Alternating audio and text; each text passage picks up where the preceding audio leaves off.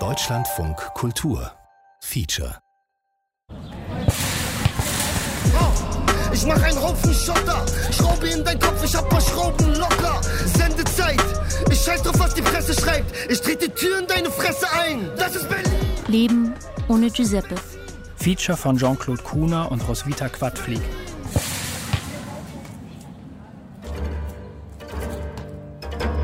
Meine Frau, weiß ich noch, früher hat immer was äh, geschrieben.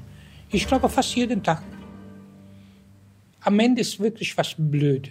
Durch junge Leute, die wirklich was idiotisch. Das ist was idiotisch. Einmal weiß ich noch, habe ich damals gedacht, waren die noch in Gerichtsgebäude auf die große Treppe von den Gerichten und da habe ich gedacht, ich hoffe, dass ein Tag seine eigenen Kinder das gleiche passiert. Aber in den gleichen Momenten sofort habe ich gedacht, nee, wenn die sein Kind ein Tag ein normales, gutes Kind ist, warum sollte das passieren? Man will das gleiche Schicksal, aber ist unfair. Auch wo denn damals war noch diese Wut, diese Dings, aber diese Gedanke und uh, jemand schlechter zu machen, war mir nicht.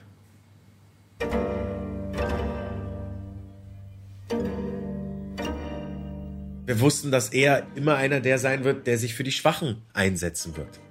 Das ist dann natürlich in einer ja, eigentlich belanglosen Situation so dermaßen eskaliert. Der Unfall ist passiert zwei Monate nachdem ich mein Fachabi gemacht habe. Sprich stand ich an so einer Situation Ausbildung, Studium oder Arbeiten. Das hat mich dann schon ein bisschen rausgeworfen und hingehalten und orientierungsloser gemacht, als ich davor schon war. Ich lerne jeden Tag damit umzugehen und äh, ja, und nicht daran zu zerbrechen, eigentlich von Anfang an. Innerlich, bildlich stand ich an so einem Abgrund. Ich hatte nur so einen schmalen Streifen, wo ich um so einen Abgrund herumlaufe. Und die Frage war, lasse ich mich jetzt da reinfallen in den Abgrund oder versuche ich jeden Tag zu balancieren? Das ist, weil man weiß ja nicht, äh, äh, tragische Ereignisse einem noch dann leichter aus der Bahn werfen können. Also man ist ja nicht gefeit, dass keine weiteren tragischen Ereignisse mehr im Leben stattfinden. Ne? Und daher ist es für mich immer noch so ein Balancieren. Es kann immer wieder sehr schnell alles kippen ich verlasse mich jetzt nicht unbedingt hundertprozentig darauf, dass es morgen nicht äh, ganz anders sein kann. Und daher denke ich, es ist ein Balancieren. Ihr könnt alle meinen Sipp immer blown.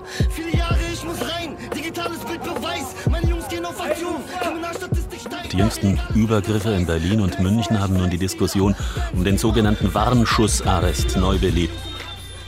Es gibt nur wenige und verlässliche Statistiken zur Jugendgewalt.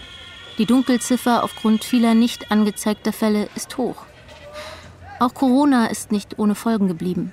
Das Risiko, dass vermehrt Jugendliche aus schwierigen familiären Verhältnissen mit finanziellen Problemen oder fehlender Tagesstruktur Gewaltdelikte begehen, hat seit der Pandemie zugenommen. Das gesellschaftliche Klima ist rauer geworden, auch durch das Vorbild gewisser Akteure in der Politik, die Stärke zeigen, indem sie sich egoistisch und aggressiv durchsetzen. Man sieht ja immer wieder, dass man halt überfallen wird von irgendwelchen äh, Typen. Ne? Einbruch für die Ware, Freispruch oder Strafe. Scheiß man auf die Gage, meine Einkunft ist die Straße. Sinnloses Handeln kann für die Opfer und ihre Angehörigen langanhaltende Folgen haben.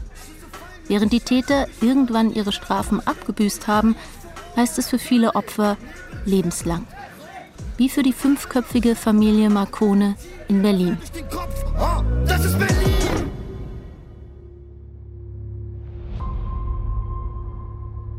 Zusammen mit Giuseppe habe ich am Freitag, dem 16.09.2011, einen Freund im Spiegelweg besucht. Da sind wir bis etwa 4.45 Uhr geblieben. Raul, der beste Freund von Giuseppe Marcone, und zwei weitere Freunde verbringen den Abend mit Computerspielen und unterhalten sich über alles Mögliche, Sie studieren oder stehen am Anfang ihrer beruflichen Laufbahn. Ihre Gespräche drehen sich dabei auch um das Thema, was tun, wenn man auf der Straße tätlich angegriffen wird. Aus den schriftlichen Vernehmungsprotokollen der Polizei vom September 2011. Gemeinsam sind wir zum nahegelegenen U-Bahnhof Kaiserdamm gegangen, um nach Hause zu fahren. Es war etwa 5 Uhr morgens. Wir wollten in Richtung Warschauer Straße. An der Anzeigetafel stand, dass die U-Bahn in fünf Minuten kommt. Und dann kamen uns plötzlich diese drei Typen entgegen. Soll man Gegenwehr leisten und zurückschlagen oder deeskalieren und ausweichen? Giuseppe ist groß, sportlich fit und vor wenigen Monaten 23 Jahre alt geworden. Er kennt sich mit Selbstverteidigung aus, hält aber nichts von Gewalt. Gewalt erzeuge nur weitere Gewalt, ist seine Überzeugung.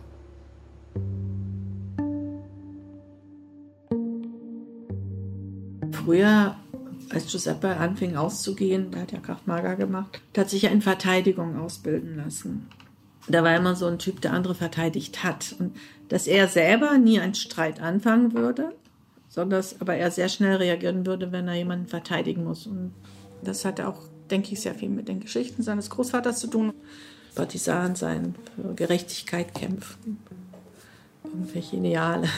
Und auch seine Einstellung, weil er war immer, von klein auf hat er eigentlich immer Schwächere verteidigt. Also in der Schule hat er sich auch vor gemobbten Kindern gestellt und sich mit Größeren angelegt. Er hat äh, Mitschüler gegenüber Lehrer verteidigt, wenn er der Meinung war, dass die ungerecht behandelt werden. Das war so eine Eigenschaft, Charaktereigenschaft, wie auch immer sich das dann mit der Zeit ausgeprägt hat. Aber die Rolle hat ihm scheinbar auch gefallen. Fühlen Sie sich körperlich und geistig in der Lage, hier einer Vernehmung Folge zu leisten? Ja. Stehen Sie momentan unter dem Einfluss von Alkohol oder Drogen? Nein.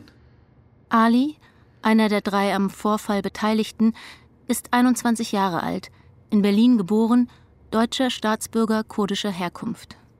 Er hat die Gesamtschule nach dem neunten Schuljahr ohne Abschluss verlassen, brach einen Vorbereitungskurs zum Koch ab, danach eine Lehre als Einzelhandelskaufmann.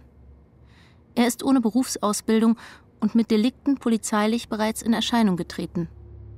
Aus dem schriftlichen Protokoll der Polizeivernehmung vom September 2011.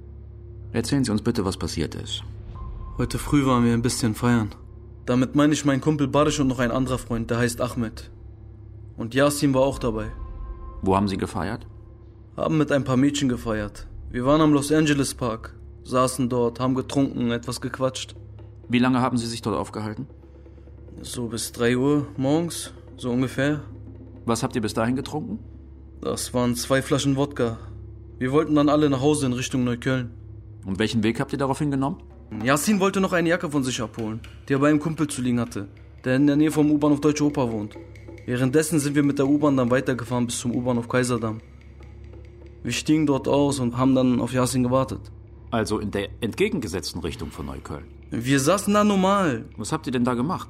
Dann kamen die zwei Jungs runter, hatten auch ein Fahrrad mit dabei. Dann kam einer von denen und hat dann Barsch was gefragt. Und dann wurde es lauter. Dann haben sich die beiden wieder mit dem Fahrrad entfernt und Barsch ist mit den beiden mitgegangen. Ich bin mit Ahmed an unserer Stelle stehen geblieben. Und dann habe ich gehört, dann wurde es lauter zwischen Barsch und den beiden. Dann bin ich auch dorthin gegangen und habe plötzlich eine Bombe bekommen. Von wem haben Sie diesen Schlag bekommen? Ich glaube von dem mit der roten Jacke. Und dann habe ich mitbekommen, dass Barisch auch eine Bombe bekommen hat. Danach sind beide hochgerannt, die Treppen. Dem mit der roten Jacke wollte ich nachrennen. Dann schrie aber Barisch, der war nach wie vor im U-Bahnhof. Nicht bei den Gleisen, sondern am Ausgang. Aber schon unten, noch nicht die Treppen hochgegangen. Bis wohin genau haben Sie den mit der roten Jacke verfolgt? Ich bin die Treppe hochgelaufen, aber nicht ganz bis nach oben. Mhm. Und was hat Ahmed in dieser Zeit gemacht? Er war unten. Er hat gar nicht mitbekommen, dass was passiert war. Er war ja da geblieben und rief noch zu uns, macht mal schnell. Mhm. Und was meinte er damit, als er sagte, macht mal schnell? Dass wir zurückkommen sollen. Zur U-Bahn. Dass wir die nächste U-Bahn nicht verpassen sollen. Aber ich denke, Sie haben auf Yassin gewartet. Nein, es war ja so, dass wir zu Yassin fahren sollten. Und Ahmed wollte, dass wir schnell die U-Bahn bekommen. Also, die von Ihnen hier gemachten Angaben stimmen in keinster Weise mit unserem bisherigen Ermittlungsergebnis überein. Es liegen hier Zeugenaussagen vor und auch die Aufnahmen der Überwachungskameras vom U-Bahnhof. Sind Sie sicher, dass Sie bei dieser Version des Geschehensablaufes bleiben wollen? Heute Morgen wurde eine 34-jährige Frau gestern überfielen Jugendliche im Alter zwischen 14 und 17 Jahren drei russische Aussiedler in Wiesen. Im Berliner Bezirk Kreuzberg schlugen 30 Jugendliche die Fenster des. In Hamburg überfielen Kinder eine Tankstelle wie Profis. Die jugendliche Gewalt nimmt ständig zu und das sind nur ein paar Beispiele. Früher habe ich mehr gedacht an sowas. Heutzutage weniger. Sind sowieso immer die gleichen Gedanken habe ich immer gedacht, warum hat er nicht so mit den Jungs sich geschlagen? Er hat genug Kraft dazu und okay, wenn die zu dritt und so alles okay, er hat auch Rechte. Äh, aber er wollte nicht. Warum genau an den Abend, in die Nacht, haben die mehrere Jungs gesprochen, welche solche Situation kommt, was sollen wir machen. Am besten war einfach wegzulaufen und nicht in solche Konflikte zu kommen. Sich zu schlagen, vielleicht kommt ein Messer ins Spiel oder sowas. Deswegen am besten weg, weg, weg. Und das war genau die Gespräche, was die vor eine, zwei Stunden davor gehabt haben. Und man denkt, warum hat er nicht sich mit den Jungs da zusammengeschlagen? Aber er wollte nicht. Er wollte einfach gesagt, weg, weg.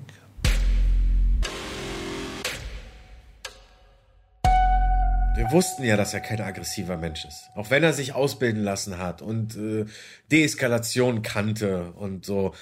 Wir wussten ja, dass er einer der Letzten ist, die zur Gewalt greifen.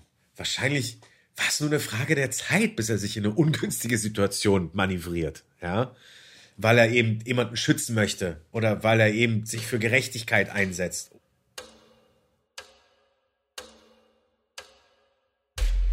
Das war dann so die erste negative Erfahrung als elf, zwölfjähriger mit einem Freund, weil die durften alleine runter und er ist mit seinem Freund, äh, wollten die zum großen Spielplatz am Litzensee und sind auf dem Weg, wo ein Mädchen begegnet, ob sie jetzt mehr also türkisch-arabischstämmig und die haben den zwei Jungs einfach ins Gesicht geklatscht. Also die haben eine Ohrfeige abbekommen, einfach so aus dem Nichts heraus. Und das war die erste Gewalterfahrung und die war sehr verstörend für ihn. Vor allen Dingen, weil sie von Mädchen aus ausging ohne Anlass, ohne jeglichen Grund. Also Aggression ausleben. Das war dann auch ein Anlass, Sportarten zu betreiben, die dann auch so in die Selbstverteidigung gehen. Einer der drei hat uns angesprochen und wollte eine Zigarette von uns haben. Raul, der beste Freund von Giuseppe. Vom Tonfall her habe ich eine gewisse Aggressivität gespürt. Ich habe auch gesehen, dass der irgendwas in seiner Hand kreisen ließ. Es kann sich um einen Schlüsselbund oder auch um eine Kette gehandelt haben. Ich habe da nicht so genau drauf geachtet. Aber ich habe versucht, möglichst höflich die Forderung nach der Zigarette zu verneinen, um nicht selbst aggressiv zu wirken. Aber der Typ wurde noch aggressiver. Er hat zu uns gesagt, dass wir uns verpissen sollen, sonst würde noch was mit uns passieren.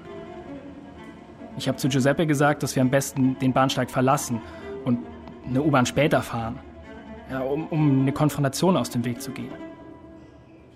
Ich ging dann mit Giuseppe wieder Richtung Treppe. Er hat sein Fahrrad dabei neben sich hergeschoben. Auf dem Weg zur Treppe sind uns die anderen aber gefolgt und die Situation hat sich zugespitzt. Wir hatten auch immer eher angenommen, dass wenn mal so Konflikte auf der Straße sein werden, dass eher mit ähm, Springerstiefel und glatzköpfigen Leuten ist, weil Giuseppe war ja nicht gerade, äh, er fühlte Deutsch, er sprach Deutsch, er dachte Deutsch, nur er sah nicht Deutsch aus, also was man jetzt unter Deutsch versteht. Also er, also der hätte ein Cousin von den Jungs sein können vom Aussehen her. Neid, äh, Provokation oder, oh, jetzt können wir uns mal hier messen, Jungs aus Neukölln mit Jungs aus Charlottenburg. Ja, und man fragt nicht, welche Nationalität, sondern es ist einfach so diese, was der Anwalt auch versucht zu sagen, Klassenstellung. Eindeutiger Sozialneid von Versagern. Markus Goldbach, der Anwalt der Familie Marcone, in einer Erklärung während des Prozesses. Sie haben all das nicht, was die in Charlottenburg haben.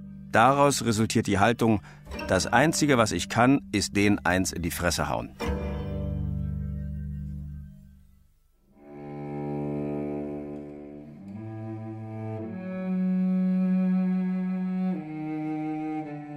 Ich bin Antonio Marcone aus Italien gekommen Frühling 76. Ja, Ja, mein Name ist Bayer Marcone, geborene Sauseludes. Ich bin die Mutter von Giuseppe. Muttersprache ist Bulgarisch. Mein Name ist Velin Marcone. Ich bin gebürtiger Berliner. Meine Mutter ist Bulgarin Griechin, mein Vater ist Italiener. Äh, haben sich hier kennengelernt. Dementsprechend bin ich auch hier geboren.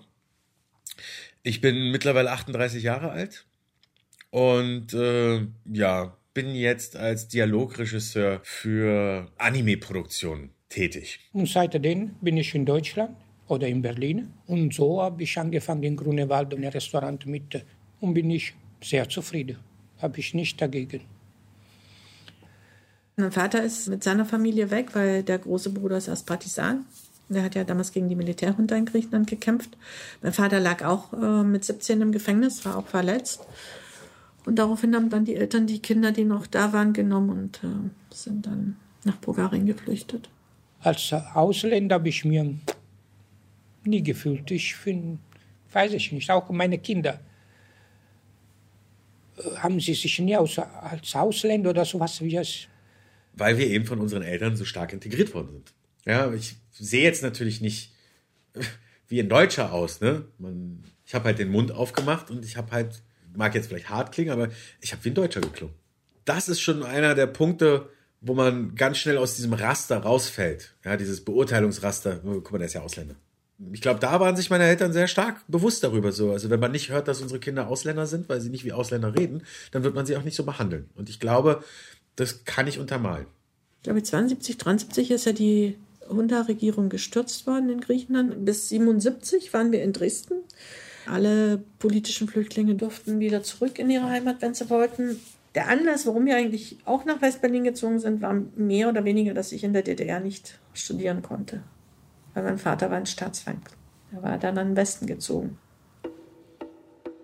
Wir haben ähm, nie diese, wie kann man sagen, Nationalität äh, durch Italiener, meine Frau Mischung zwischen Bulgarien und Griechenland haben wir nie diesen, diesen, diesen Nationalismus gespielt. Nie, niemals.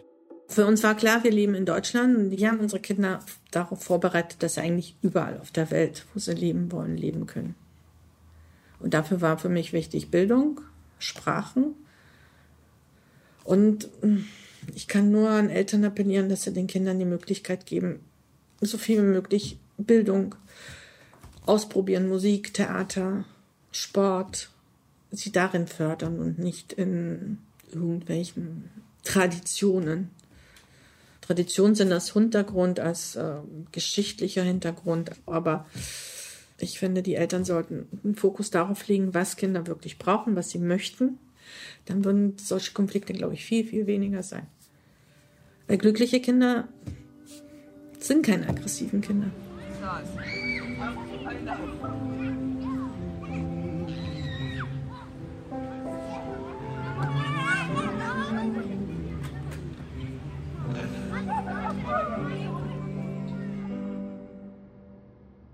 Dann schildern Sie doch mal, worüber Sie sich unterhalten haben. Mit den beiden Jungs. Ich glaube, ich weiß nicht mehr wer, aber einer von uns hat nach einer Zigarette gefragt oder so. Aber wer das war, ich war es nicht. Wer raucht von euch?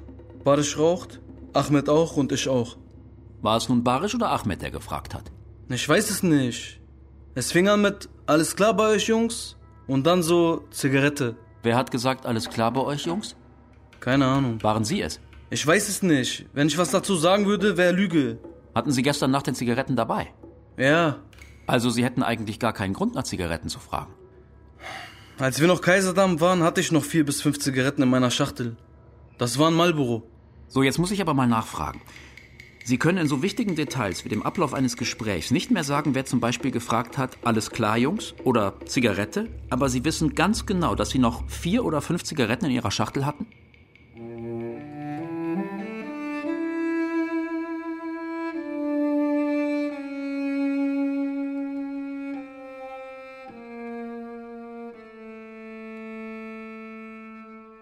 Giuseppe hatte sehr viele Freunde aus der jüdischen Gemeinde. Und er hat dann seinen Freund am Schabbatabend immer von der Synagoge abgeholt, Fasanstraße. Und irgendwann stand er davor Und dann wurde der angesprochen, na, willst du mal trainieren? Ich nehme an, die haben gedacht, dass es einer aus der Gemeinde ist. Und dann hat er angefangen zu trainieren und er stand auch oft vor Synagogen, diesen Personenkontrollen. Und da hat er auch natürlich viele kennengelernt und sich viele Geschichten angehört von den ganzen Situationen da unten. Also, und dieses Verteidigen war für ihn so sein, ja, sein Lebensziel. Andere verteidigen. Darum wollte der auch zur Bundeswehr. Wir haben gesagt, wenn es keine Soldaten gibt, gibt es auch keinen Krieg. Wieso ist ein Krieg? Ich will ja keinen Krieg führen. Ich will verteidigen das, was wir haben. Irgendjemand muss ja auch das, was aufgebaut ist, verteidigen. Für ihn war Bundeswehr oder Soldat sein kein Krieg, sondern Verteidigung.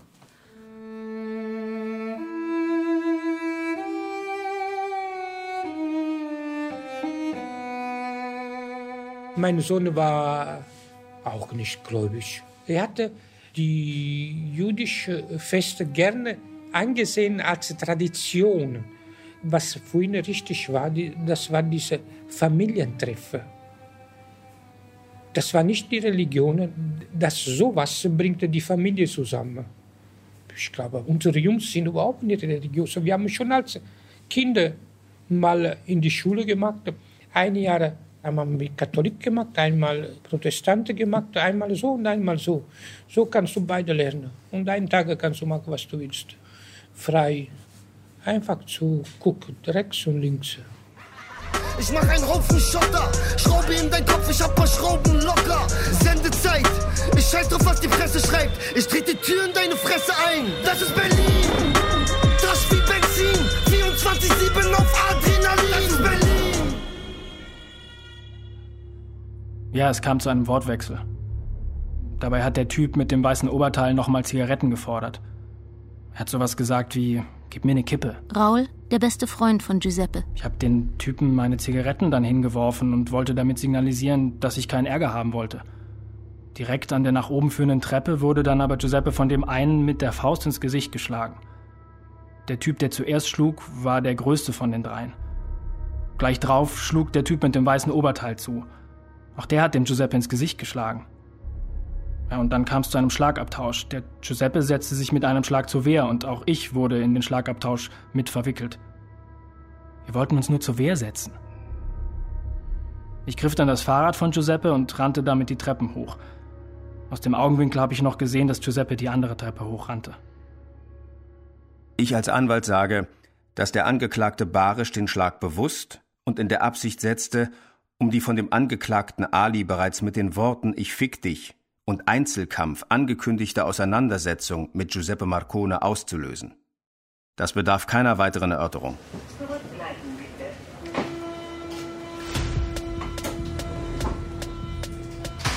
U-Bahnhof Friedrichstraße, drei Tage nach dem brutalen Überfall auf einen 29-jährigen Mann.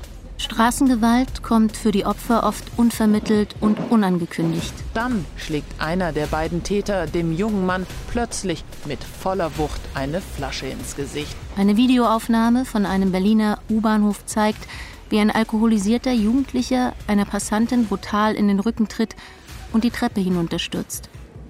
Lachend entfernt er sich mit seinen Freunden.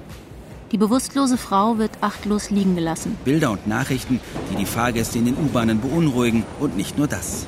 Gewalt als Freizeitvergnügen. Hetzjagd am Kaiserdamm hatte ein Vorspiel. Die Schwäche der Opfer ausnutzen, um sich selbst stark und mächtig zu fühlen. Die beiden Tatverdächtigen sollen bereits knapp eine Stunde zuvor einen Mann attackiert haben. Die Ermittler werteten die Überwachungskamera eines Bekleidungsgeschäfts am Wittenbergplatz aus.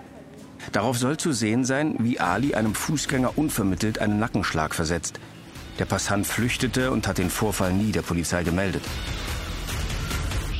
Rund 50 Minuten später kam es zur Hetzjagd am Kaiserdamm. Einmal meinte der, aber das weißt du ganz genau, meinte, macht euch mal keine Sorgen, ich weiß, dass ich jung sterben werde. Schon mal für ihn nicht so ein Spruch, weil im Nachhinein haben wir dann erfahren, dass er nichts aufgeschoben hat. Er hat nichts aufgeschoben. Das musste man jetzt gleich, wenn er nach Israel wollte, ist er nach Israel. Wenn er nach Australien wollte, ist er nach Australien. Es gab nichts. Das mache ich erst morgen. Wir standen hier vor der Tür im Garten. Wir waren auf dem Weg zur Arbeit. Wir müssen jetzt los. Wie geht's dir? Meint dann ja eigentlich nicht so gut. Also ich, was ist denn los? Meint dann ja eigentlich, habe ich doch kein Leben mehr. Ich, was ist denn los? Du musst ja nicht zur Bundeswehr. Noch hast du Zeit, äh, das Ticket zurückzugeben. Meint er, nein, also ich bin auch unheimlich traurig, dass ich meine Freunde nicht mehr sehen werde. Echt, Giuseppe, du kannst jedes Wochenende nach Hause kommen. Ich denke, die Jungs werden dich auch gern mal in Bayern besuchen. Wieso wirst du deine Freunde nicht mehr sehen? Da dachte ich, wie, wie kommst du denn jetzt auf solche Gedanken? Das waren seine letzten Worte. Das waren die letzten, ja, das war unsere letzte Unterhaltung. Ja, und dann war es das.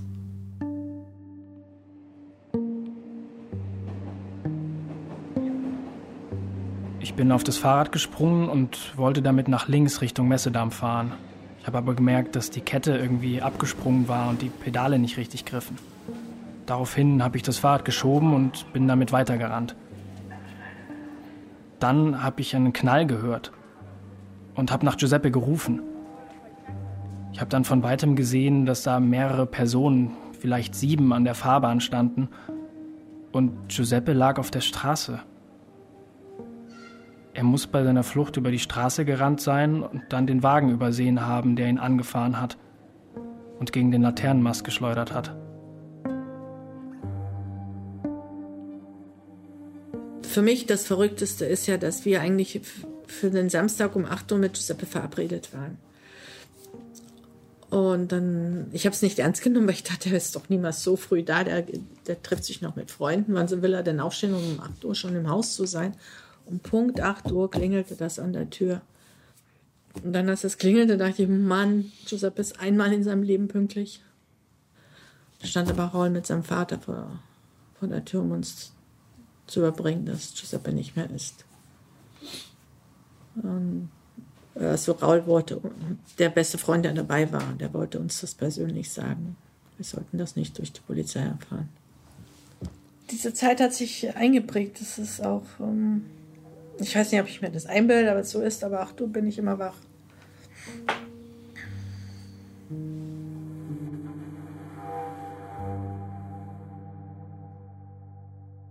Ich war zu Hause, wo die, wo die geklingelt haben. Deswegen, manchmal ist es auch uns passiert, zweimal, weiß ich noch. Um frühmorgens, ja, viertel nach sieben vielleicht auch mal geklingelt. Das war nur der Müll abfüllen. Und äh, bumm, man springt vom Bett. Und dann kommt sofort solche Gedanken, was ist denn los? Was ist denn passiert? Und war ja, meine Frau hatte gedacht, der klingt schon um frühmorgen, der ist so pünktlich. Die polizeilichen Ermittlungen richten sich gegen die beiden arbeits-, berufs- und einkommenslosen deutschen Staatsangehörigen Ali und Barisch wegen des Verdachts der gemeinschaftlichen Körperverletzung mit Todesfolge. Barisch, 21 Jahre alt, hat nur einen Hauptschulabschluss und keine Berufsausbildung. Er jobbt als Hausmeister in einem Kindergarten. Dem, der später gestorben ist, sind Menschen hinterhergerannt. Wer war das? Ich bin ihm nicht hinterhergerannt. Und meine Freunde auch nicht. Verhör des Beschuldigten Barisch aus dem schriftlichen Vernehmungsprotokoll der Polizei vom September 2011. Also, wer von euch ist hinterhergerannt? Ali wollte hinterherrennen, ist er aber nicht. Ich bin mir sicher, dass ich nicht hinterhergerannt bin. Ali war auf der Treppe vor mir, das weiß ich noch. Und Sie sind sich sicher, dass nicht Sie vorne waren? Ali war ein paar Stufen oben, aber er kam zurück, weil ich geschrien habe, dass mein Auge blutet. Es gibt Zeugen, die Personen bemerkt haben, die dem jungen Mann, der dann gestorben ist, hinterhergerannt sind. Was sagen Sie dazu? Also ich habe das nicht wirklich gesehen, wie weit Ali gerannt ist. Ist Ali dem jungen Mann bis auf die Straße gefolgt? Das weiß ich nicht. Warum schreien Sie? Und warum rennen Sie in dem Moment eigentlich? Ich habe geschrien, weil ich Schmerzen hatte und weil ich Ali zu mir rufen wollte. Gerannt bin ich aus Panik. Seit wann rennt man in Panik weg, wenn man einen Schlag auf das Auge bekommt? Hätte doch sein können, dass der Typ mit seinem Freund wiederkommt. Sie rennen in die gleiche Richtung wie die Typen. Ich bin ja nicht in die gleiche Richtung wie die Typen. Jetzt sagen Sie, Sie sind nicht in die gleiche Richtung wie die Typen gerannt. Konnten Sie denn unten an der Treppe sehen, wohin die beiden gerannt sind? Nein. Ist Ali den beiden hinterhergerannt? Ich weiß es nicht. Ich hab's nicht gesehen. Was wurde auf dem Weg zum Taxi gesprochen? Wir haben nicht geredet. Wir sind ja gerannt. Ich weiß den Weg gar nicht mehr. Ich war dann in irgendeiner Kneipe und hab mir Eis auf mein Auge gelegt. Ich hatte Dreckslaune, das Auge hat wehgetan. Wir haben nicht geredet. Wo war die Kneipe? Ich weiß es nicht. Irgendwo Neukölln, Mehringdamm. Das war alles zu viel. Ich hatte keine Lust mehr. Haben Sie eine Idee, wo sich die Angaben von Ali von Ihren Angaben noch unterscheiden könnten? Nein. Er sagt, Sie hätten den ersten Streit mit den beiden Jungs gehabt. Was sagen Sie dazu? Das kann gar nicht sein. Warum sagt Ali etwas ganz anderes? Weiß ich doch nicht. Vielleicht erinnert er sich falsch. Das heißt, ich erinnere mich perfekt. Die Jungs waren mit Ali im Streit und ich war in der Mitte zwischen Ali und Ahmed. Vielleicht ist er den ja auch doch hinterhergerannt. Keine Ahnung, ich weiß es nicht. Hinter dem Unfallauto fuhr ein Taxi. Der Fahrer des Taxis hat gesagt, dass mehrere Menschen, zwei bis drei Leute, dem dann Verunglückten hinterhergerannt sind und einer von denen fast selbst noch auf die Fahrbahn gerutscht wäre. Was können Sie dazu sagen? Ich bin mir 100% sicher, dass ich davon nichts gesehen habe. Und wer sollen die Leute dann gewesen sein? Ich nicht. Und Ahmed auch nicht. Ich bin mir 100% sicher. Das kann nicht stimmen, was der Fahrer sagt. Eine Zeugin, die sie drei gesehen hat und dazu sagt, alle wirkten irgendwie fassungslos auf mich. Und einer von ihnen soll dann gesagt haben, dass sie jetzt ein Taxi brauchen? Wie verstehen Sie das? Ich war geschockt. Ich kann mich an die Situation so nicht erinnern. Ich weiß nicht mal, wie wir dann zum Taxi gekommen sind. Ich kann mich auch nicht erinnern, dass ich einen von denen geklatscht habe oder so. Habe ich nicht. Ich mache Sie darauf aufmerksam, dass Ihre Darstellung der Ereignisse in mehreren Punkten widerlegt ist. Oder zumindest sehr unglaubwürdig wirkt.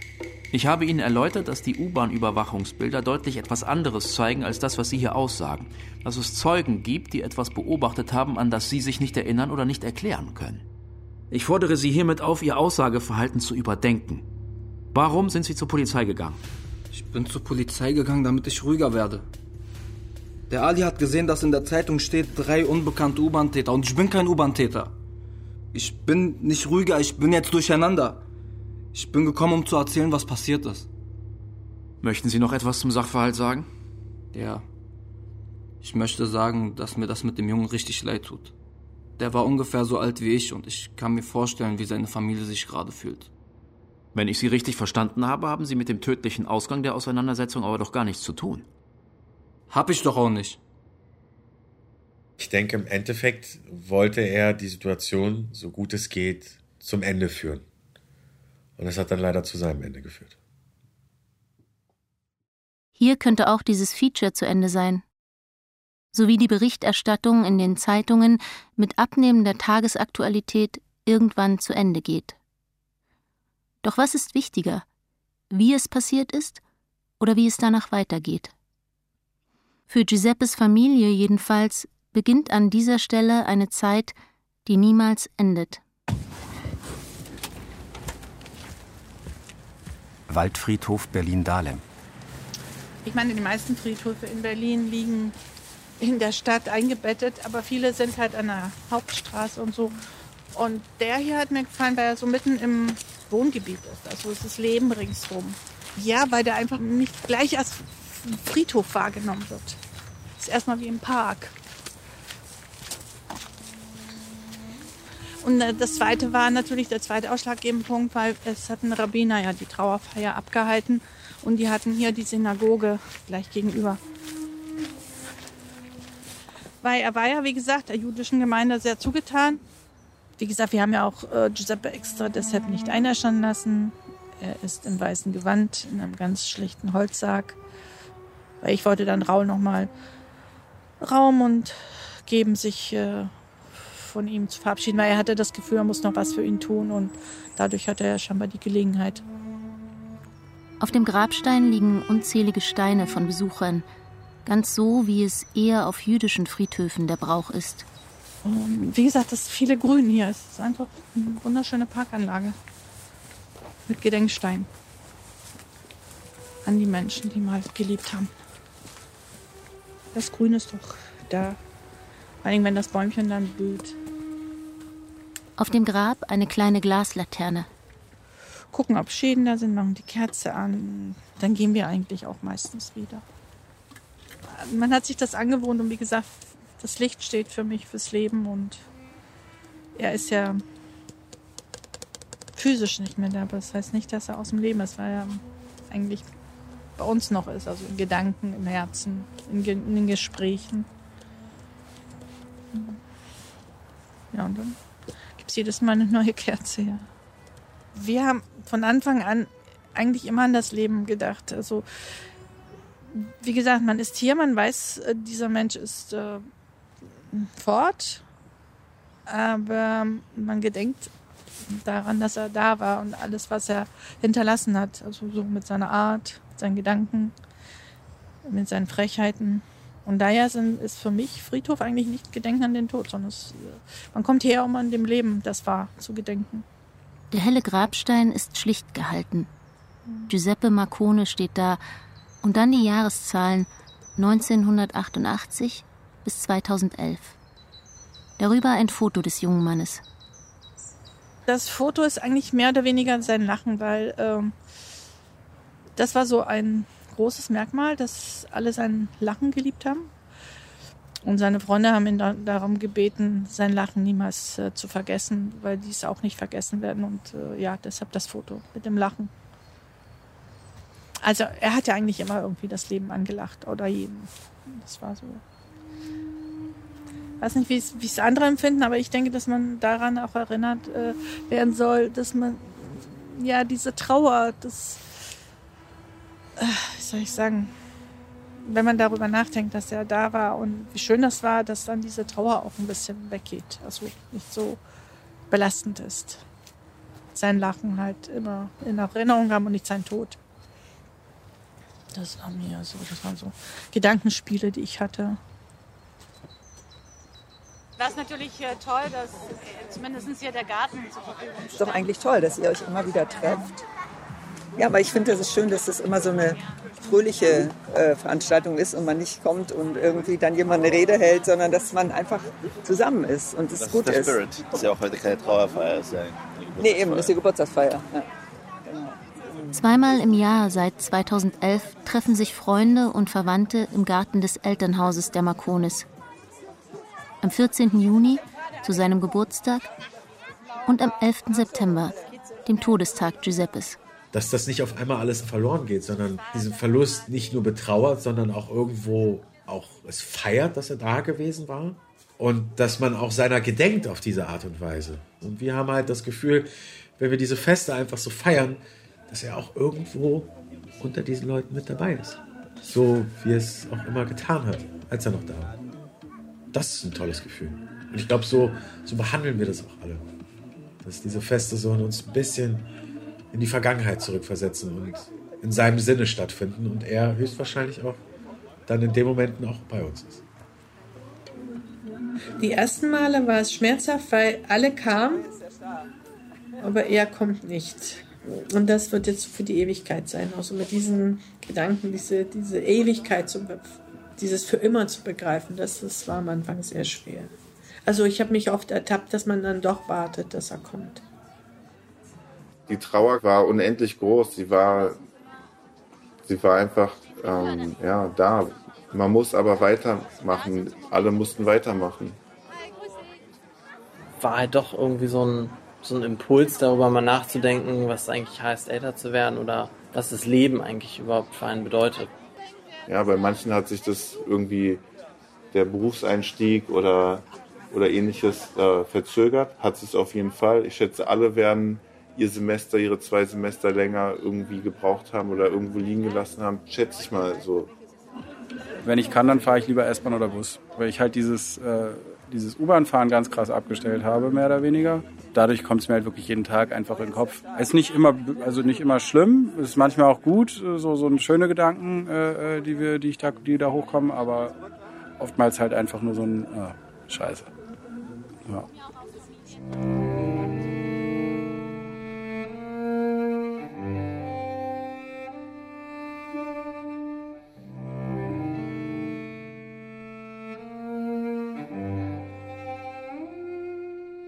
Ich will nicht sagen, dass wir überglücklich sind und dass wir diesen Vorfall vergessen haben. Das glaube ich auf keinen Fall. Ich glaube, auch Eltern sind die, die es am wenigsten vergessen werden. Ähm, aber ich glaube, wir haben mittlerweile alle gelernt, äh, ganz gut damit umzugehen.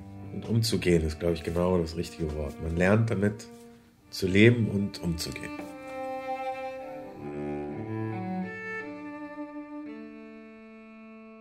Die Zeit danach ist man ja noch immer so ein bisschen ziemlich benebelt.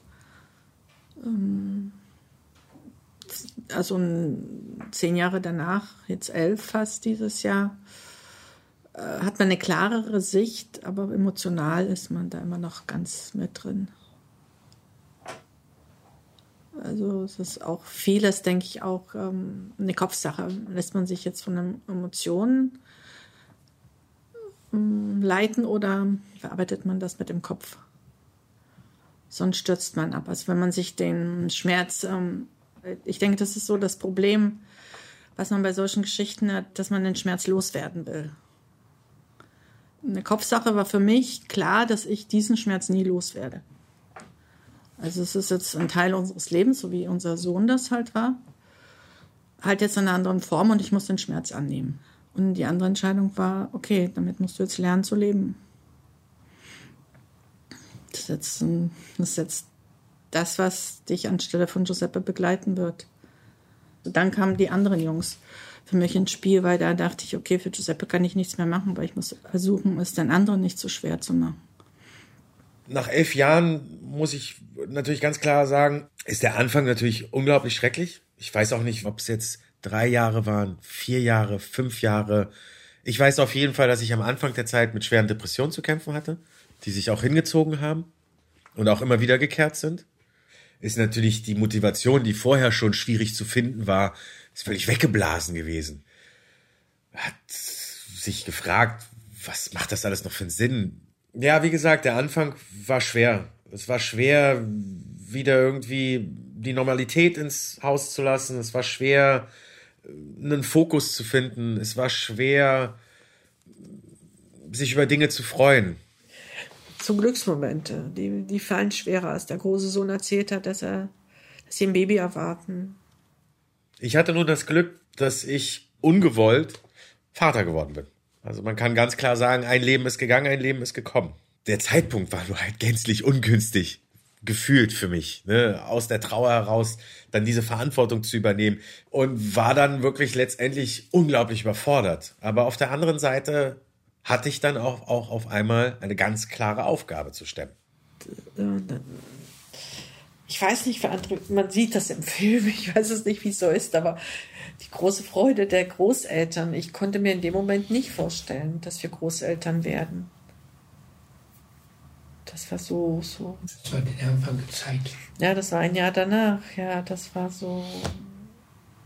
Dann habe ich mich so schlecht gefühlt, weil ich nicht so glücklich reagieren konnte. Ich glaube, es hat der ganzen Familie ganz gut getan. Ne? So, es hatte jeder auf jeden Fall irgendetwas, worüber man sich auf einmal wieder freuen konnte. Ob man wollte oder nicht, ja. Aber wenn so ein kleines Wesen dann in einen der Hände gelegt wird, äh, freut man sich halt.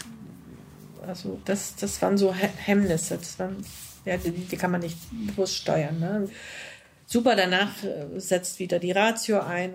Aber in, im gleichen Moment war ich unheimlich traurig darüber, dass man nicht dieses nicht so glücklich erleben konnte, wie man, wenn man da diese Nachricht erfährt, dass man Großeltern wird. Das sind so Momente, die einem verloren gehen.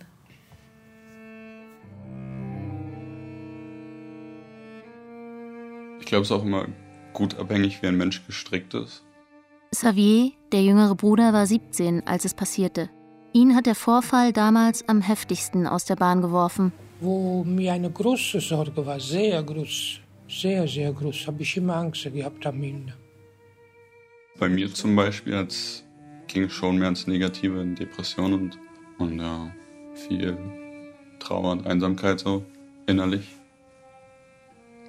Was mit der Zeit einem dann immer besser gelingt, den Fokus wieder zu finden, sich auf die Dinge zu konzentrieren, die vor einem liegen, im Jetzt zu sein, nicht zu sehr in der Vergangenheit, nicht zu sehr jeden Tag diese Trauer zu zu zelebrieren, in sich aufkommen zu lassen und Stück für Stück zu merken, gut, diese Trauer werde ich nie los, aber ich kann sie in so eine kleine Kammer stellen, ja, wo ich nach Bedarf reingucke, die Tür öffne, mich vielleicht sogar hineinbegebe und nach eigenem Interesse mich dieser Trauer widme und sie nicht wie am Anfang wie so ein Monster immer wieder über ein Feld und quasi in die Dunkelheit reißt, und man dann teilweise gar nicht weiß, wie man da wieder rauskommen soll.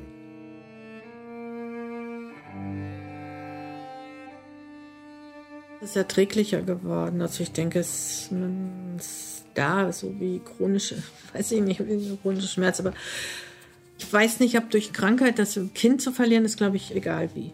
Mein Vater ist ja ein Jahr vorher gestorben. Äh, aber damit ist man irgendwie ein ganzes Leben lang darauf eingestellt, dass die Eltern irgendwann gehen. Und das war dann so ein ja, natürlicher Abschluss. Und ich äh, weiß jetzt auch äh, bei meinem Vater zum Beispiel, dass es sehr lange her ist. Aber bei Giuseppe habe ich, wo es nur ein Jahr später ist, ich habe dieses Zeitgefühl bei ihm nicht, dass es sehr lange her ist. Also so, Giuseppe ist immer noch alles gestern gewesen. Äh, der Verlust ist da, der, die Sehnsucht ist da. Also äh, vielleicht, weil der Schmerz sich nicht verändert hat, hat man noch dieses Zeitgefühl nicht. Viel zu viel, denke ich, viel zu viel. Und das ist nicht, normalerweise nicht gut. Aber seit damals bin ich noch mehr in Gedanken, mehr. Am meisten Gedanken bin, wenn ich alleine bin. Wo ich im Auto alleine war, habe ich viele, viele Gedanken. Viele Gedanken. Wenn ich, nur wenn ich alleine bin. Manchmal will ich ausschalten. Wenn ich so viel denke, muss ich ausschalten und fange ich einfach zu, zu zählen. Eins, zwei, drei, eins, zwei, drei, eins, zwei, drei. Einfach zählen, um die Gedanken zu ausschalten. Warum sonst man werde verrückt. Sagen wir, mit dem Jahr ist ein bisschen weniger geworden. Sonst, äh, man hatte keine Leben mehr. Die meisten stammen aus zerrütteten Familien. Nach dem tragischen Tod von Giuseppe M. ist die Diskussion um Sicherheit in Bahnhöfen neu entfacht. Aber die Brutalität nimmt zu. Am 29. März 2012 erging im Prozess folgendes Urteil. Die Angeklagten werden verurteilt. Der Angeklagte Ali wegen Körperverletzung mit Todesfolge zu einer Freiheitsstrafe von zwei Jahren. Der Angeklagte Barisch wegen gefährlicher Körperverletzung zu einer Freiheitsstrafe von vier Monaten. Die Vollstreckung der Strafe wird zur Bewährung ausgesetzt. Das Gericht hat Bewährungsstrafen verhängt, weil es die gerade volljährig gewordenen und noch nicht vorbestraften jungen Männer nicht für Jahre ins Gefängnis schicken wollte und ihnen damit die Chance auf Verbesserung erschwert hätte. Das Gericht sah in der Verkettung unglücklicher Umstände die Ursache, warum Giuseppe auf der Flucht vor den Tätern von einem Auto angefahren am Ende zu Tode kam. Der einzige unglückliche Umstand war das Verhalten dieser Jungs an diesem Abend. Und das hätte klar formuliert werden müssen. Und damit hätten die nach Hause geschickt werden müssen. Dass die nochmal gezwungen werden, über ihr Verhalten nachzudenken. Dass euer Verhalten hat letztendlich zu diesem Ausgang geführt hätte er drei Jahre oder fünf Jahre gekriegt, sagte, was soll ich? Sowieso, Giuseppe ist nicht da. Das sind alles junge Leute, die hätten nicht eigentlich Jungs, sie hätten eigentlich tanzen gehen sollen zusammen und, und nicht die Köpfe, also nicht. Also ich habe da gesessen und mich gefragt, äh, was machen wir eigentlich hier? Das war so die ganze Zeit. Darauf habe ich keine Antwort gefunden. Oh, ich glaube, am Anfang habe ich hm, meiner Mutter zuliebe versucht, so neutral wie möglich zu sein. Wie gesagt, also mir war schon von Anfang an klar, ich kenne solche Typen, ich habe selber sogar schon mit solchen Typen abgehangen. Die ziehen nicht los und sagen, ah, komm, wir treiben es so weit, bis irgendjemand vors Auto rennt. Ja, sondern die wollen einfach irgendjemand Schwachen finden, der am besten so viel Angst hat wie möglich, sich am besten nicht wehrt, den man ein bisschen tritt, den man ein bisschen erniedrigt und dann links liegen lässt. Um mit einem glorreichen Gefühl von dann zu ziehen. Mehr ist es nicht. Es ist eigentlich nur eine Selbstbefriedigung des Egos. Mehr wollen diese Jungs gar nicht. Sie sind selber Opfer ihrer selbst. Das ist mir relativ schnell klar gewesen und äh, deswegen hat sich mein Zorn so ein bisschen in Grenzen gehalten, beziehungsweise habe ich es genauso wie meine Mutter gesehen. Ich habe überhaupt keine Kraft und gar keine Lust gehabt, den viel Raum in meinem emotionalen Leben zu geben. Ja, mich mit dem auch noch auseinanderzusetzen. Meine Trauer war mir genug. Und äh, man hatte gehofft, dass man so etwas wie eine ja, gerechte Strafe vielleicht erleben darf. Was ist denn die gerechte Strafe? Es war mir auch am Ende gar nicht so wichtig, wie sie bestraft werden, sondern was mir, glaube ich, ganz wichtig war, und da habe ich dann nach Jahren, als ich dann wieder so ein paar Informationen über diese Täter bekommen habe, war mir eigentlich wichtig, dass sie aus dieser Sache lernen. Nein. Gar nicht. Der Haupttäter, der ja auch ganz lange in Untersuchungshaft war, dass der in seiner Bewährungszeit wieder sowas wie ja, mit Tätigkeiten, mit Angriffen, mit Raub. Man hat das ja hier mit Wiederholungstätern zu tun, die irgendwie anscheinend aus den Dingen, die passieren, nicht lernen wollen. Aber man glaubt ja dann schon, wenn dann durch so ein bescheuertes Verhalten jemand anderes zu Tode kommt, dass das einen schon ein bisschen wachrüttelt. Aber dem war nicht so. Die haben einfach weitergemacht. Bei denen hat sich eigentlich gar nichts geändert. Und das war das, was mich, glaube ich, dann am meisten wütend gemacht hat im Nachhinein.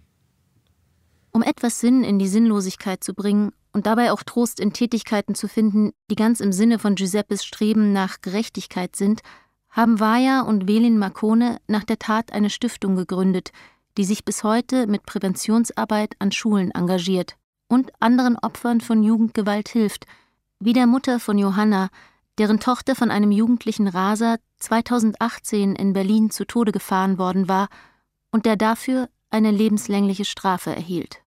Unser Fokus lag hauptsächlich darauf, mit Kindern, mit Jugendlichen Kontakt aufzunehmen, unsere Geschichte zu erzählen, Präventionsarbeit anzubieten, Bewusstsein zu schaffen, um halt das Problem da anzugehen, wo es entsteht. Aber direkt mit Kindern, die sich jetzt in diesem Milieu bewegen und äh, auch gerade ihre Existenz darin sehen, ist ganz schwierig gewesen. Weil die einen natürlich, ja, lass mich in Ruhe, verpiss dich, was willst du von mir? Kein Bock mit dir zu reden. Es ist äh, sehr, sehr schwierig, diese Probleme lösen zu wollen, wenn sie schon so fortgeschritten sind. Deswegen muss man halt versuchen, früher anzuknüpfen. Meine Mutter hat einen ganz süßen, guten Film zusammengeschnitten, der halt die Geschichte von Giuseppe mit Hilfe von Medienaufnahmen, was ja dann bei Kids immer stark ankommt, wenn man genau sieht, öh, guck mal das RTL, öh, krass, guck mal das ProSieben, öh, krass ARD.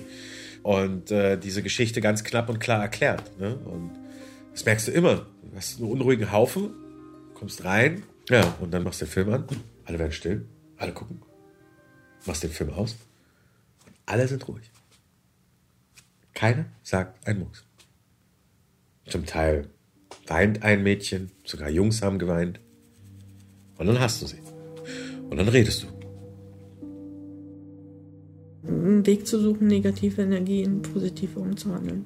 Wie gesagt, jeder, jedes Kind hat irgendeine Form von Verlust schon erlebt oder Konflikte äh, zu Hause und dann lassen wir die Kinder kommen. Also erstmal erzählen und wie kann ich mit meiner Aggression umgehen, wenn ich wütend bin, wandle ich das in Gewalt um oder benutze ich diese Energie und mache was Kreatives.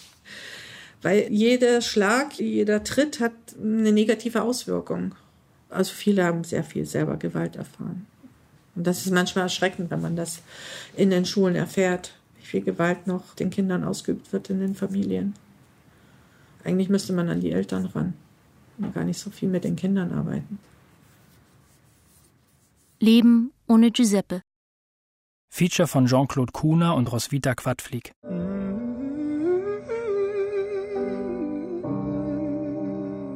Mit Anne Müller, Christoph Gavenda, Hüseyin Ekici, Mohamed Charour, Konstantin Betz, Christian Schmidt. Ton Michael Kube. Regieassistenz Stefanie Heim. Regie Jean-Claude Kuhner. Ein Junge hatte mich angeschrieben, Italiener, der ist auch Giuseppe. Und er meinte, viele Freunde von ihm haben gedacht, ihm wäre was passiert. Und er meinte, weil er eigentlich auf die andere Seite gehört, mehr zur Tätergruppe, weil er aggressiv war. Das war auch so ein Wendepunkt in seinem Leben, wo er nochmal darüber nachgedacht hat, was so auf die leichte Schulter genommene Gewalt alles bewirken kann. Und er hatte den Mut, uns anzuschreiben. Ich fand das damals sehr, sehr mutig und sehr ehrlich. Und das war auch ein Zeichen, dass er sich mit dem Thema dann letztendlich doch auseinandersetzt. Es war nicht alles umsonst. Ja.